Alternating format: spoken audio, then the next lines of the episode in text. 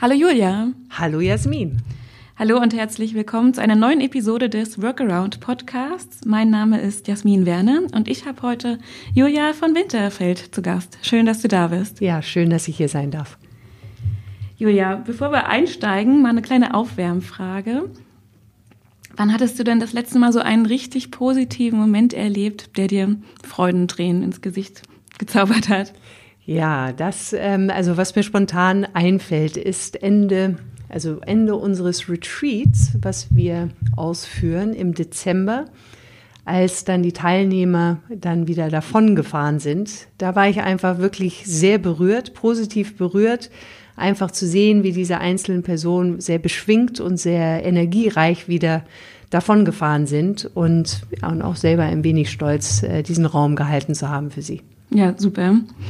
Julia, du warst viele Jahre als Managing Director im internationalen Agenturkontext unterwegs und bist jetzt momentan Gründerin und CEO von Soulworks. Genau. So eine kleine Einführung zu dir, aber stell dir mal vor, wir beide würden uns jetzt abends kennenlernen auf einem Meetup. Was würdest du mir dann erzählen, wer du bist und was du so machst? Ja, die Frage, wer ich bin, äh, ich glaube, das ist so eine, so eine Frage, die ich das ganze Leben lang nachgehen könnte. Ja, wer bin ich eigentlich? Und ähm, ich äh, möge mich manchmal bezeichnen als Business Hippie, manchmal sage ich, ich bin einfach äh, ein Advokat des Human Leaderships. Äh, ich bin aber auch Yogini. Ich liebe es entsprechend, äh, mich digital auch weiter zu informieren. Also äh, man könnte verschiedene Charaktere ähm, äh, mir zuspielen wenn ich äh, dann noch mal auf die Frage so ja was habe ich denn eigentlich alles gemacht in der Tat bin ich 20 Jahre lang im digitalen Geschäft unterwegs gewesen und sage heute, ich bin von dem Digitalen ins Humane übergegangen. Und darum geht es eigentlich für mich zumindest äh, bei Soulworks. Mhm. Und jetzt hast du die Firma gegründet. Kannst du uns erklären, was Soulworks so macht? Genau, ja. Soulworks ist letztendlich trocken gesagt eine Strategie- und Purpose-Beratung. Äh, es hat mich ähm, dann vor drei Jahren, als ich es gegründet habe, sehr ähm, bewogen, mehr Sinnhaftigkeit und Menschlichkeit wieder in Unternehmen hineinzutragen.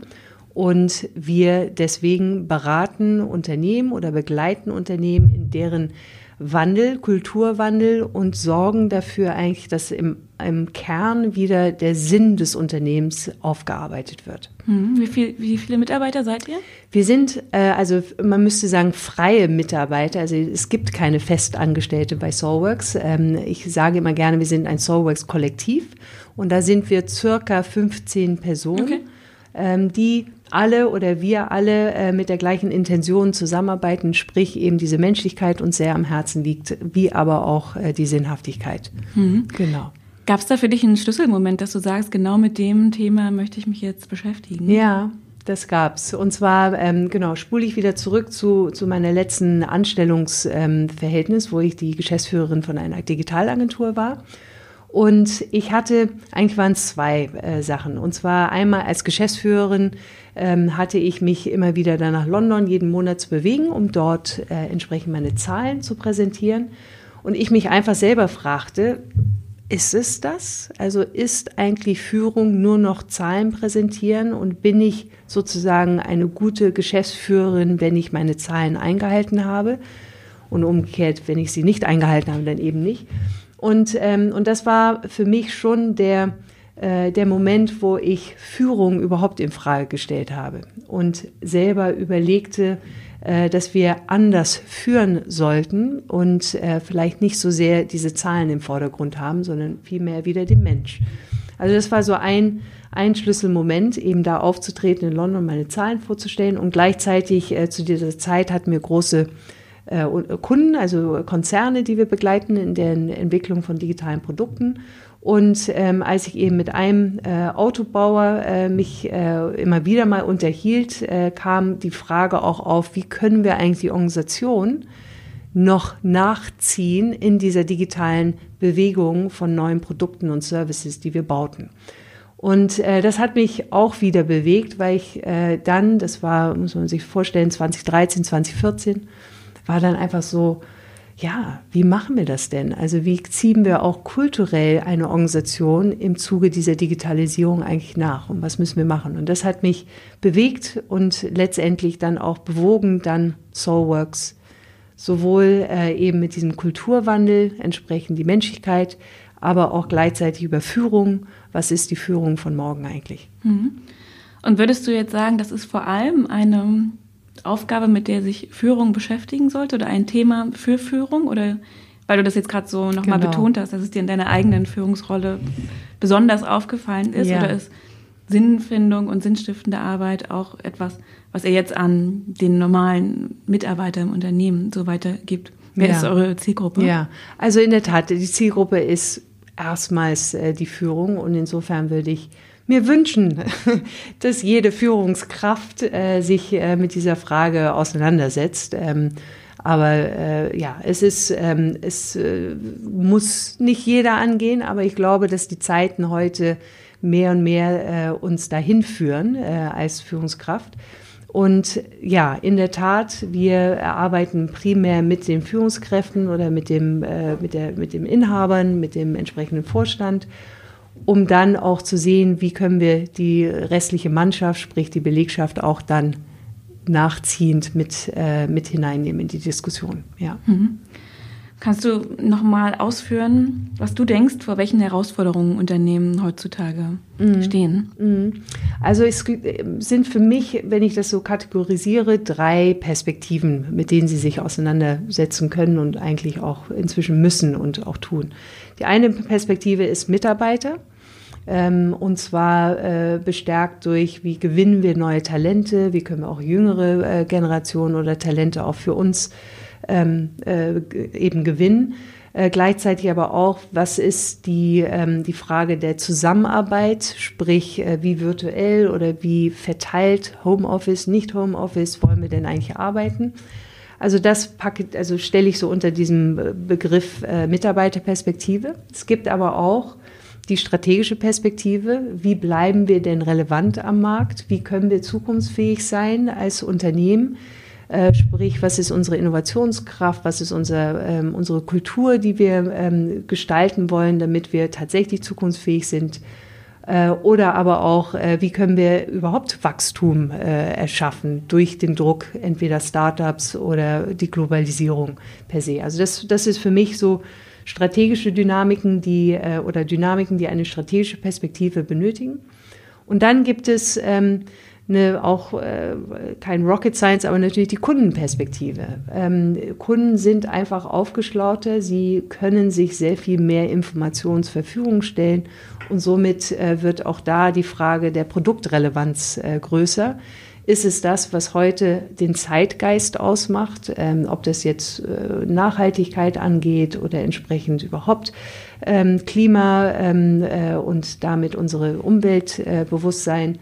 Aber auch, ähm, ja, wie ehrlich, wie, ähm, wie echt sind denn diese Unternehmen und will man sich von dort eigentlich das Produkt dann beziehen?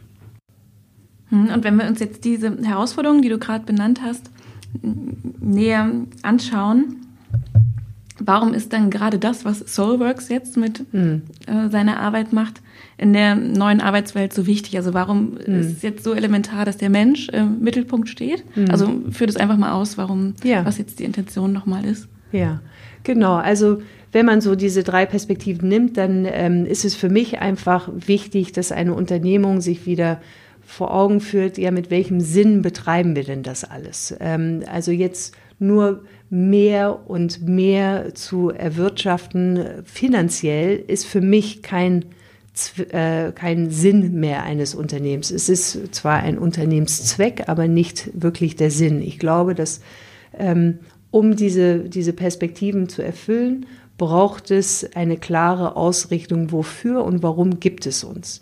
Und das ist eine Antwort, die Soulworks ähm, äh, anbietet oder zumindest begleitet, sie zu finden und auch umzusetzen. Gleichzeitig ist auch ähm, diese Menschlichkeit. Äh, ich bin der Überzeugung, dass Unternehmen, die wirklich den Menschen wieder ähm, zu, einer, zu einem Raum geben, einen Freiraum geben, sich voll und ganz zu entfalten, dass die eigentlich zukunftsrelevanter, wenn nicht zukunftsfähiger werden. Und, äh, und da sich eben auch nochmal anzuschauen, wie können wir hier mehr Menschlichkeit leben? Was heißt das denn überhaupt? Das ist die Frage. Aber wie können wir das denn tatsächlich leben? und äh, unsere Mitmenschen äh, nicht nur als Ressource ansehen, sondern in ihrem Potenzial, in ihren Fähigkeiten sich hier komplett einbringen zu können. Und habt ihr da ein bestimmtes Schema, wie ihr an diese Problemstellung herangeht? Oder mhm. kannst du das mal näher darstellen? Ja, also äh, genau, wir haben äh, ein Schema, äh, wenn man so will, ein, ein Denkmodell, weil äh, die Erfahrung äh, zeigt, einfach durch all die Komplexität, die auf einen einprasseln, ähm, äh, hat man manchmal gar nicht mehr so, wie heißt der Spruch, also so viele Bäume im Wald, wie ist es? Ähm, man sieht den Wald vor genau, Bäumen nicht. genau so. ähm, dass, äh, dass es ganz gut tut, ein Schema zu haben. Dass man einfach mal, okay, ja, jetzt gehen wir einfach diesen Weg und, äh, und machen das. Und zwar äh, ist das äh, bei uns, wir nennen das Purpose Quests. Und, ähm, und das muss man sich so vorstellen, ist ein, ähm, also kann sich äh, von drei bis sechs Wochen äh, Raum, Zeitraum äh, darstellen und teilt sich in drei ähm, recht logischen äh, Abschnitten. Und zwar der erste Abschnitt ist, überhaupt nochmals in die Entdeckung zu gehen. Wofür stehen wir? Wofür standen wir? Wann, wie sind wir gegründet? Äh, was hat sich alles daraufhin getan? Was sind die, oder die, die Wahrnehmung der heutigen äh, Belegschaft, aber auch äh, der Führungskräfte? Das ist also Abschnitt 1. Abschnitt 2. Was wollen wir denn morgen sein? Sprich, ähm, aus einem Kern unseres Purposes, was ist unsere Mission und unsere Vision und darauf aufbauend, was ist unsere Strategie und mit welchen Werten wollen wir das umkleiden. Und dann der dritte Abschnitt heißt, wie bringen wir das in Aktion? Also wenn wir dieses Zielbild in, in Abschnitt 2 äh, uns klar gemacht haben, bewusst gemacht haben und formuliert haben oder artikuliert haben, wie bringen wir das denn jetzt in Aktion? Weil für mich, ähm, man spricht ja heute erst recht sehr viel über Purpose in Unternehmen. Es wird äh, fast zu einem Trennwort. Man spricht auch inzwischen vom Purpose Washing, also dass das, äh, man artikuliert irgendwas, aber eigentlich ist die, die Verhaltensweise oder die Aktion dahinter völlig unabhängig von dem. Und das ist mir so wichtig, dass man ähm, dann tatsächlich das auch tut, was man sagt oder dass die, ähm, ja, dass die Verhaltensweisen eher sprechen als nur äh, das gesagte Wort. Mhm. Genau, ähm, da geht es ja dann erstmal los. Also so. nach dem ganzen Prozess der Findung muss es ja übertragen werden in die Organisation. Und wie genau. kann sowas gelingen, dass das wirklich auch der Letzte in der hintersten Abteilung auch fühlt und versteht und so ähm, in sein Denkmuster überträgt. Genau, genau so. Und, ähm, und da, da ist sozusagen auf Englisch schön gesagt, the proof in the pudding. Ähm, wenn man äh, ja, äh, da, da werden die, die Mitarbeiter oder die Belegschaft äh, wird dann erkennen, ob es tatsächlich fast so aus dem Herzen herauskommt und es ein wirkliches Anliegen ist oder ob es nur letztendlich doch zu dem Ziel des finanziellen Wachstums nur dienen soll. Und, ähm, und wir werden, äh, ich finde zumindest ähm, mehr mehr, Gott sei Dank, äh, in, in als Mitarbeiter bekräftigt, äh, da zu schauen, ja, ist das, ist das echt oder nicht echt? Und wenn es nicht echt ist, dann glaube ich, haben, äh, können Probleme andere Art, aber dennoch Probleme auftauchen. Mhm. Was passiert, wenn man sich mit dem Purpose der Organisation nicht identifizieren kann? Dann schwindet wahrscheinlich die Motivation und man hat auch wenig Lust mehr dort genau, zu genau. Und engagieren. Absolut. Und es ist auch nicht, ähm, also das ist nicht, äh, ähm, also es ist, kann so werden, kann so sein, dass entsprechend Einzelne dann sagen, nee, damit kann ich mich überhaupt nicht abfinden oder ich weiß gar nicht, was ich damit anfangen soll. Und in der Tat ist das eine sehr schöne Überprüfung. Gehöre ich denn eigentlich diesem Unternehmen? Ist das der richtige Platz, wo ich mein sag ich mal, mein Wirken auch äh, tatsächlich einbringen kann. Äh, umso wichtiger ist es dann auch tatsächlich zu formulieren, ja, wofür stehen wir denn eigentlich? Was wollen wir denn hier einbringen, damit der Einzelne auch für sich überprüfen kann, will ich dazu beitragen oder will ich dazu nicht beitragen? Und wenn es tatsächlich dazu kommt, dass der Einzelne sagt, hm, ist irgendwie nichts für mich oder was regt mich, also motiviert mich nicht, regt mich nicht an, dann wäre es in der Tat, ähm, ist natürlich alles leichter gesagt als getan, aber in der Tat besser, dann sich einen Kontext wiederzufinden, wo man aufgeladener ist, wo man motivierter ist, wo man sagt, so super, ja, da, da will ich einfach mitmachen. So. Ich würde noch mal so auf Transformation grundsätzlich gern mhm. zu sprechen kommen. Es gibt ja so viele Arten von Wandel, die natürlich irgendwo alle ineinander oder aufeinander einzahlen. Also kultureller Wandel, Leadership-Wandel, Innovationswandel, Markenwandel. Ja. Da ist man doch als Organisation erstmal total überfordert und weiß gar nicht, wo man anfangen soll. Also hast du da einen Tipp oder wie geht ihr da vor? Ja. Gibt es eine Reihenfolge oder sagt man, ja, das ist jetzt das Wichtigste und das muss erst stehen, bevor man weiterarbeiten kann? Ja, ja also ja, ich habe, habe da einen Tipp und ich, ähm, äh, aber es bedarf äh, dann immer wieder äh, dem Mut, das zu machen. Also ähm, absolut, ich kann es nur zustimmen. Da gibt es so viel Wandel, dass man nicht weiß, wo, wo geht man denn als nächstes hin. Der Startpunkt für mich ist tatsächlich im Kern. Also wieder diese Frage, ja, warum sollte es uns geben? Ähm, beziehungsweise warum existieren wir? Äh, was würde denn fehlen, wenn es uns nicht gäbe? Und äh, wofür machen wir das denn alles? Weil das dann ein, ähm, für mich ein Ankerpunkt setzt für alle weiteren Entscheidungen, die dann auch entstehen, so dass wir von diesem Kern aus ausarbeiten können, welche Innovationen braucht es denn? Wie soll unser Leadership ausgeführt werden? Beziehungsweise wie können wir jetzt Prozesse vielleicht verändern? ähm, welche ähm, äh, ja, Digitalisierungsmaßnahmen sollten wir denn angehen, um denen auch wirklich, sprich diesen Kern auch gerecht zu werden. Ähm, aber ich sagte eben, es braucht Mut, weil oftmals, zumindest höre ich das, immer wieder äh, kommt die Rückmeldung, ja, dafür haben wir keine Zeit. Wir müssen jetzt hier Innovationen machen, wir müssen eben wachsen, wir müssen äh, was Neues äh, aufsetzen oder wir müssen unsere Mitarbeiter zufriedenstellen. Und, ähm, und dann sage ich, ja, absolut richtig, aber um überhaupt eine Marschrichtung und einen klaren Kompass zu haben, ist genau jetzt die Zeit richtig, hier zu investieren, sprich in diesen Kern, diesen Sinn, diesen Purpose herauszukehren, äh, um, ja, um dann darauf äh, Entscheidungen basieren zu können oder weitere Entscheidungen. Was würdest du sagen, was fehlt Führungskräften heutzutage noch? Also was müssen sie lernen, mhm. um auch mhm. dafür gewappnet zu sein?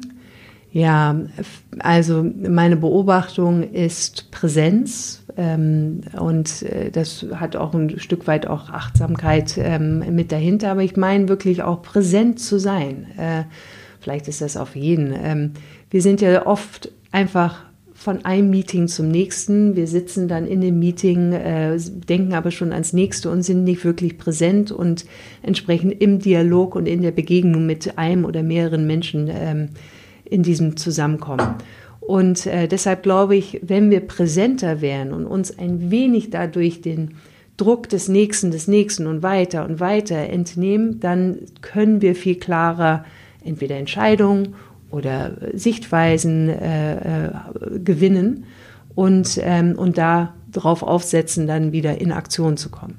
Also das ist das eine. Das ist das zweite, was auch jetzt in aller Munde ist, aber ich glaube, immer wieder, ähm, ja, immer wieder nicht richtig verstanden wird und das ist ins Vertrauen gehen. Ähm, statt die Kontrolle oder ich weiß alles oder mehr ins Vertrauen gehen, was aber auch heißt, seine Kompetenz darzustellen, ähm, den anderen äh, zu befähigen, auch seine oder ihre Kompetenz äh, mit äh, dazu zu setzen, gleichzeitig aber auch empathisch miteinander umzugehen und ähm, auch zu wissen, dass, äh, äh, dass äh, sich Sachen ähm, ja, nicht immer so ergeben werden, wie man sich es vielleicht wünscht aber dennoch ausprobiert hat. Und das eben bezeichne ich als ins Vertrauen gehen mit sich selbst, aber auch ins Vertrauen gehen mit seinem Gegenüber. Äh, da können wir noch viel lernen. Mhm. Was ich glaube, was auch immer wichtiger wird, also dadurch, dass ich oder dass die Arbeit ja an sich immer schnelllebiger und mhm. automatischer auch passiert, mhm. nehmen wir ja ganz andere Tätigkeiten wahr. Also ich will das jetzt nicht auf alles beschränken, mhm. aber vieles wird eben digitaler. Man arbeitet am Bildschirm und das, was man am Ende des Tages produziert hat, kann man nicht sehen. Also es ist nicht anfassbar, nicht wie wenn ein Haus gebaut wird, dann weiß man am Ende des Tages, genau das habe ich heute geschafft. Ja. Sondern bei digitalen Produkten sieht man es nicht auf den ersten Blick. Ich glaube, da liegt auch eine große Herausforderung für Führungskräfte, die Mitarbeiter motiviert zu halten. Mhm. Mhm. Absolut, absolut. Und ähm ich, ähm, ich klinge jetzt so, als ob ich die gleiche Platte andauernd immer wieder anschmeiße, aber ich glaube, dass es, äh, dass es genau da wichtig ist, dass die Führungskraft äh, nochmal im Klaren ist, wer sie oder wer er auch überhaupt ist und wofür er sich einsetzt. Was ist ihm wertig, was ist ähm, ihr wertig und äh, wofür steht er oder sie. Denn ähm, um eben den anderen zu motivieren oder auch äh, wieder einfach eine, ein, eine Perspektive zu schenken, braucht es eine innere Klarheit bei einem selber. Ähm, ja, muss man selber wissen, was möchte ich eigentlich, genau, was ist mir wichtig, genau, was möchte ich erreichen, genau, was sind genau, meine Ziele. Genau. Mhm. Und meine Beobachtung ist, wenn wir ständig in diesem Rad sind, ähm, was ich von mir genauso kenne, ja, also ich bin da auch nicht von befreit, äh, aber wenn wir ständig in diesem Rad sind, dann äh, verlieren wir uns selbst und können dann auch nicht den anderen irgendwie befähigen oder helfen oder unterstützen oder motivieren. Äh, von daher äh, glaube ich, äh, genau, braucht es, also um zu motivieren, einen klaren Auseinandersetzung mit sich selbst und auch zu wissen, wer, wer bin ich, wofür stehe ich ähm, und wie begegne ich auch den anderen, äh, um da ja, sich gegenseitig zu beflügeln auch, also nicht nur einseitig. Ja. Stell dir doch mal vor, dir würde heute Abend auf dem Rückweg ein Teenager begegnen und der fragt dich, Julia, welche drei Fähigkeiten brauche ich unbedingt? Was muss ich lernen, damit ich auch in Zukunft relevant bin? Ja. Was würdest du dann der Person raten? Also wenn ich ein bisschen ausholen darf und nicht nur gleich mit drei Qualitäten komme. Ähm, ich habe äh, wirklich eine sehr schöne, eigentlich hätte ich das sagen sollen zu der Anfangsfrage, äh, ein sehr schönes äh, Experiment gemacht und zwar mit 17-Jährigen. Also nicht ganz 13-Jährige, aber äh, vielleicht ja. kann ich es auch auf 13-Jährige übertragen. Mit 17-Jährigen ein Wochenende gearbeitet, ähm, auch die äh, entsprechend zu ihrem eigenen Kern zurück äh, oder äh, zu entdecken. Also sprich, äh, den, den eigenen Sinn äh, vielleicht äh, zu finden. Und ähm, naja, und da wurde mir einfach klar, ich, also nicht, dass ich das wirklich wollte, aber natürlich kann man nicht sagen, hier, um diese Berufe der Zukunft zu haben, lerne Programmierung oder tue mehr, ähm, lerne Chinesisch oder so Sachen, sondern dass die Qualitäten, und das würde ich auch eine 13-Jährige oder einen 13-Jährigen sagen, die Qualitäten, die es meines Erachtens braucht, ist Selbstvertrauen, Selbstbewusstsein, Selbstvertrauen, ähm, zu wissen, okay, was kann ich, wer bin ich, ähm, ähm, so. Und dann zweitens ähm, entsprechend wirklich in die Begegnung zu gehen, also empathisch sich gegenseitig äh, begegnen. Und dann drittens äh, entsprechend natürlich die Kreativität bewahren, die man mit 13 auf jeden Fall noch hat, ähm, weil man da noch schöne Spinnergedanken hat. Ähm, diese drei äh, Qualitäten würde ich mir wünschen und glaube auch, dass das für ein, eine 13-Jährige, ähm, egal wie der Kontext ist, in dem man dann wirkt, ist, ein auf jeden Fall zukunftsträchtig hält. Ja, finde ich gut. Lass uns jetzt vielleicht doch nochmal springen in Organisationen ja. und äh, die sich gerade im Wandlungsprozess befinden. Ja. Angenommen, die Organisation wurde unterstützt in einem Projekt von Beratern im Transformationsprozess. Jetzt sind die Berater aber weg. Wie ja. kann man es denn schaffen, dass trotzdem auch eigenständig der mhm. Wandel vorangeht und das mhm. vorangetrieben wird? Mhm. Also eine super Frage, weil ähm, in der Tat glaube ich, beginnt damit auch schon das Bild des Beraters ein wenig sich zu verändern. Ähm, ich war ja letztendlich lange Zeit äh, agenturseitig, aber auch unternehmensberaterisch unterwegs und kenne, sage ich mal, die klassische Form von Beratung, wo wir fast uns zum Ziel gesetzt haben, einfach drin bleiben, ja, damit der, damit der Account ähm, größer wird und wir dann noch mehr Projekte gewinnen können. Und ich glaube, wir müssen uns als Berater mehr, mehr äh, davon äh, befreien und eben die Organisation in die Befähigung bringen. Und wie, um da auf deine Frage zurückzukommen, wie können wir das machen? Ich glaube, es braucht eine Initialzeit, wo die Beratung im Lead ist und äh, vielleicht mit Schemas oder entsprechende Denkmodelle einfach äh, die äh, Organisation an die Hand nehmen. Parallel aber zu diesem ersten Aufschlag äh, einzelne, weiß nicht, Ambassadoren oder äh, Inhouse-Trainers oder äh, Coaches, wie auch immer man sie nennen mag, zu nominieren oder dass sie sich selbst dafür ähm, äh, zu benennen und sie dann auch wirklich in die Fähigkeit bereits bringen, während man noch zusammenarbeitet und dann ein, ein bisschen so Tandem oder äh, Shadowing dann auch macht, mhm. sodass, sag ich mal, in der dritten Runde, weil Transformation wie wir ja beide wissen, ist nicht äh, in sechs Wochen getan und auch äh, nicht in einem Jahr, sondern es ist ja ein ständiger Prozess. Aber dass sie dann auch recht schnell in die Eigenverantwortung kommen. Mhm. Und, ähm, und das wäre mir auch, äh, ist mir wichtig, das wäre mir grundsätzlich wichtig, dass wir damit Beratung ähm, schon ein Stück weit äh, wirklich sehen, oder nicht nur ein Stück weit, sondern wirklich sehen als die Befähigung des Kunden und uns so schnell wie möglich herausnehmen aus dem Prozess und vielleicht entweder in so ein Shadowing oder punktuell immer wieder zur Rate gezogen werden können. Mhm. Also Multiplikatoren finden innerhalb der so. Organisation, die kann man ja vielleicht vorher sogar schon identifizieren. Also ich glaube, es gibt in jedem Unternehmen Leute und das muss ja nicht unbedingt ein, jemand in der Führungsposition sein, sondern Richtig. das kann auch jemand sein, der noch relativ juniorig ist, genau. aber der einfach jemand ist, der eine gute Meinung darstellen kann, auf den viele auch hören genau und das so. auch antreiben kann. Genau. Mhm. Ja, ja, okay, finde ich einen sehr hilfreichen Ratschlag. Und ich habe auch gesehen, dass du in der Vergangenheit viel über digitales Storytelling ja. berichtet hast. Kannst mhm. du mal erklären, was da dahinter steckt?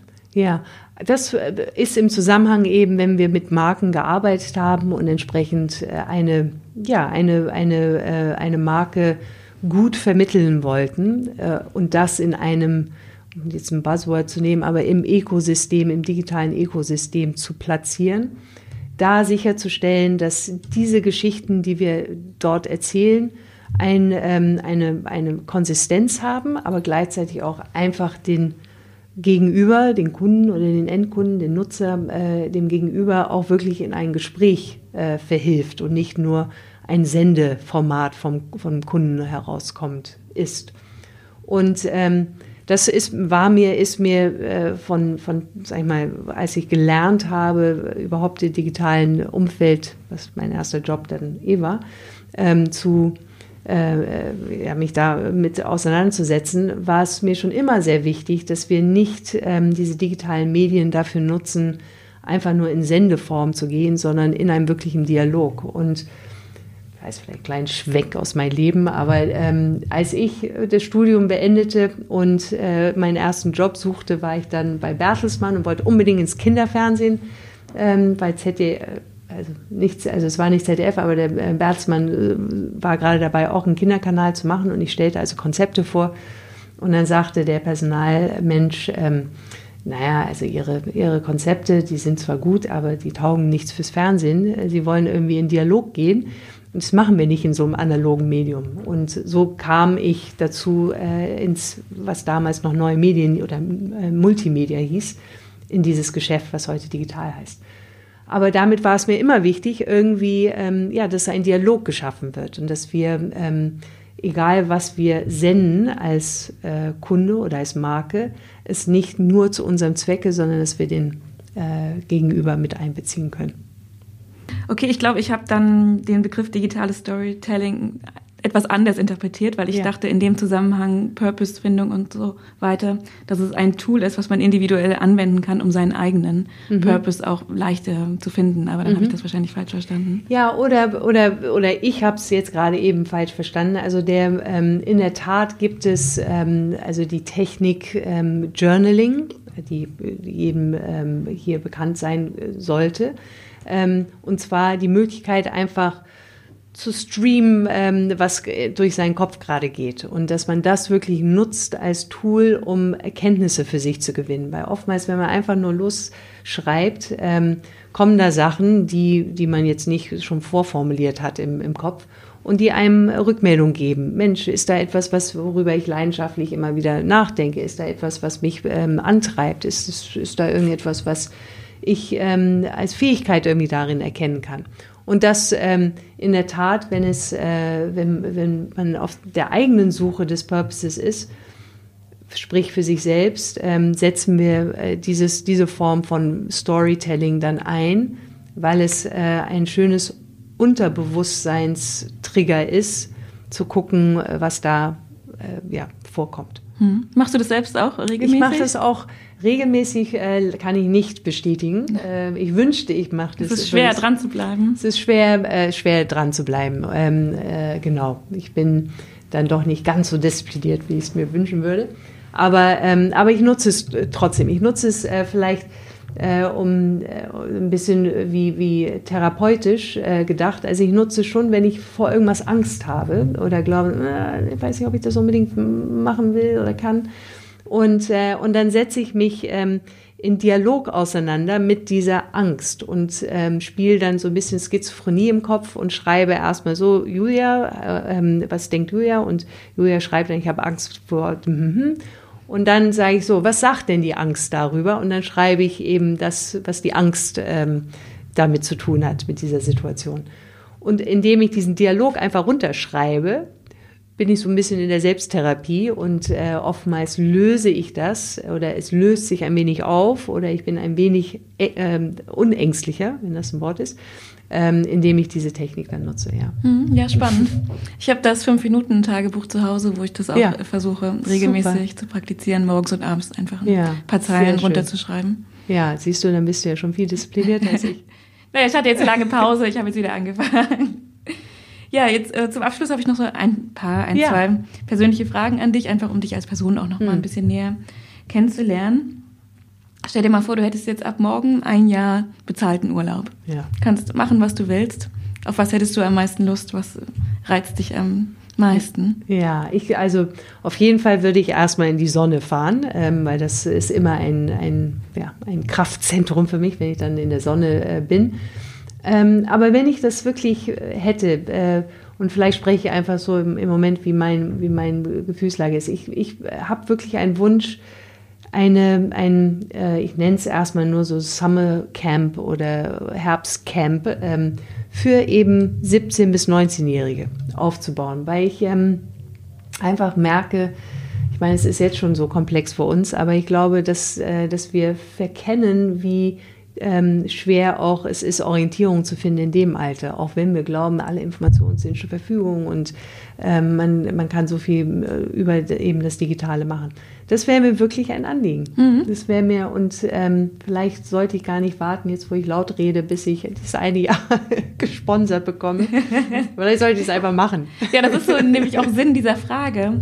Wenn man das so sehr sich wünscht und gerne mal machen will, was hindert einen eigentlich daran? Es ja. ist eigentlich schön, nochmal so darüber nachzudenken. Und Jetzt bist du ja Unternehmerin, Gründerin, hast wahrscheinlich super viel zu tun, viele Termine im Kalender, kommst wahrscheinlich wenig zum Entspannen. Was ist so der Gegenentwurf zu diesem hektischen Alltag? Ja. Wie entspannst du am besten? Ja, ich habe, also was ich schon, äh, wo ich schon diszipliniert bin, ist Meditation. Ähm, und äh, das ist auch eine Form von Entspannung für mich. Und auch wenn es nur die zehn Minuten sind, dann ähm, merke ich einfach so, dass das hilft mir dann wieder irgendwie ja, äh, halt äh, ausgeruhter oder mit Kraft äh, an die nächste Aufgabe zu gehen oder einfach nur sein zu dürfen. Und das ist, ähm, ja, das, das kriege ich noch hin. Mhm. Und fällt dir eine Anschaffung ein, die du dir in den letzten zwölf Monaten gekauft hast, unter 100 Euro, die dein Leben so wesentlich positiv beeinflusst hat?